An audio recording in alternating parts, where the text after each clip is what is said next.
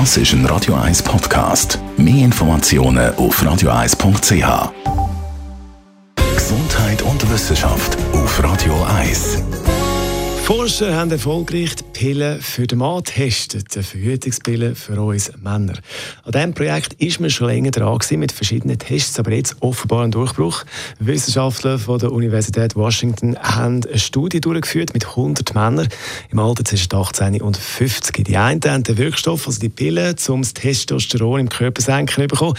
Die anderen haben einfach ein Placebo bekommen. Und bei denen mit dem Wirkstoff hat man nachher gesehen, bei Tests, bei Bluttests, dass sich der Hormon Hormonaushalt verändert hat und die Testpersonen keine Spermien mehr produziert haben.